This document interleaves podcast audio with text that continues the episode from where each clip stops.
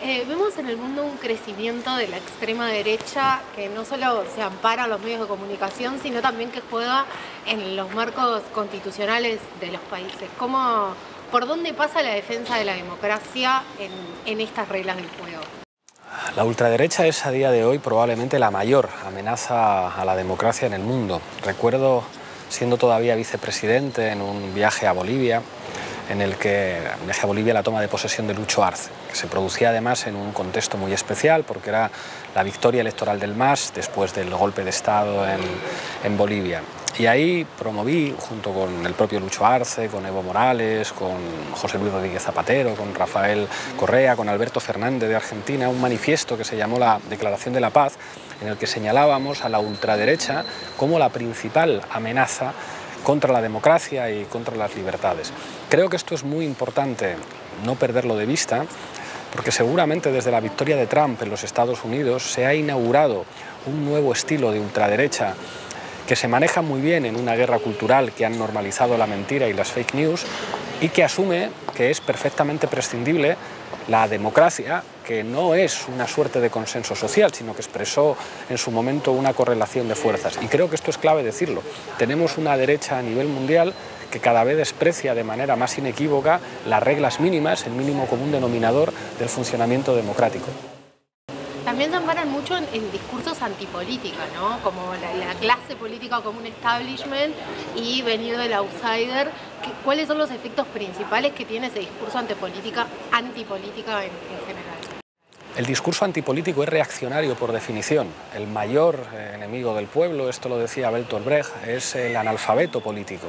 El carácter supuestamente popular que se quiere dar a esos discursos oculta una voluntad reaccionaria que básicamente pretende constitucionalizar y blindar los privilegios de los ricos. La política, ante todo, es un conjunto de técnicas que representan un instrumento para los sectores populares para ganar derechos, para ganar democracia. El hecho, además, de que eh, las primeras experiencias de partidos modernos fueran experiencias del movimiento obrero, revela que el significante política no podemos eh, permitir jamás que tenga una connotación negativa.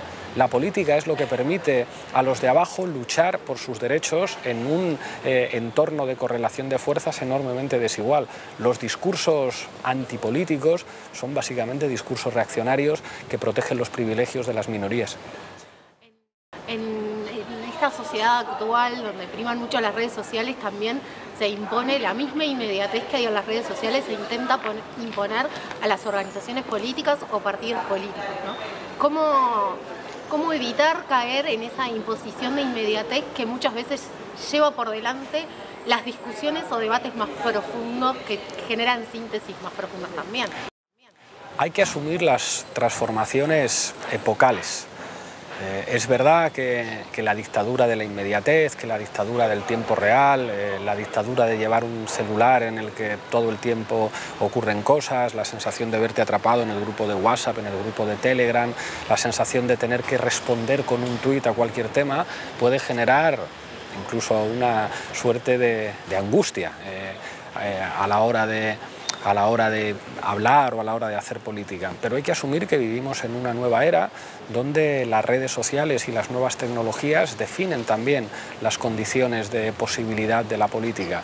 También en su momento eh, la existencia de la prensa escrita, el surgimiento de la radio, el surgimiento de la televisión, implicó una transformación de las dinámicas políticas y de las dinámicas de comunicación.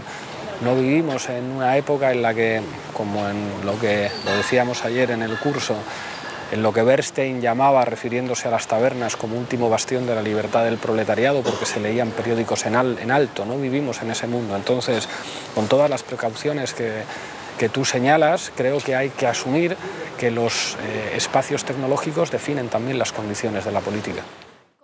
¿Cómo es la construcción de discursos cuando eh, hablamos también que en las redes sociales la segmentación, ¿no? Yo como eh, consumidora de redes sociales elijo el propio contenido que, yo veo o me acerco a contenidos que a mí me gustan. Bueno, ¿cómo construimos desde las organizaciones eh, discursos que puedan llegar a la mayoría intentando saltarnos esa segmentación?